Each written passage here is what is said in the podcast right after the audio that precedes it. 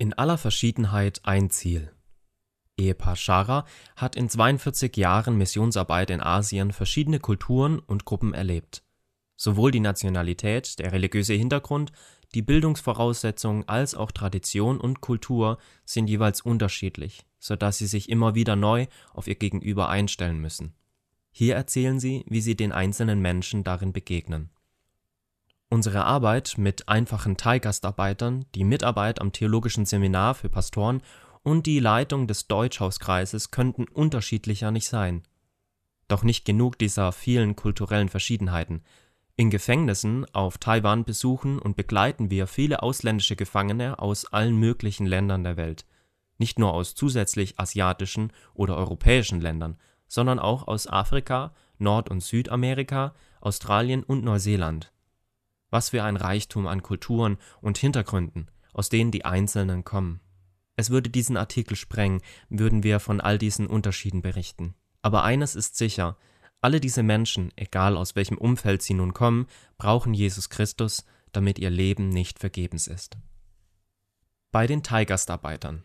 Die Thai-Gastarbeiter suchen wir bei ihren Wohnheimen auf, wo sie zusammengepfercht hausen oder in ihren Kneipen, wo meist laute Musik dröhnt und viel Alkohol getrunken wird.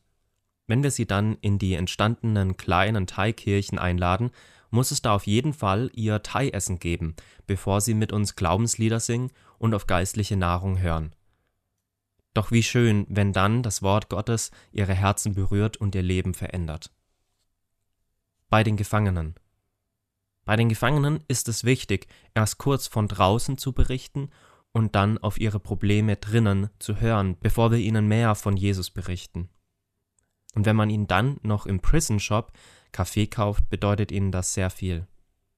Bei manchen dauert es allerdings Jahre, bis sie dann bei unserem Besuch sagen, jetzt lass uns die kurze Besuchszeit nutzen, dass wir mehr aus der Bibel hören. In deutschen Gruppen. Die Teilnehmenden im Deutschbibelkreis, meist Taiwaner, wollen gern zuerst Neues aus Deutschland hören und anschließend an das intensive Betrachten eines Bibelabschnittes etwas Köstliches knabbern. Hoffentlich erreichen wir auch dieses Jahr beim großen Deutsch-Heiligabend-Gottesdienst in Taipei viele mit der herrlichen Botschaft von Jesus.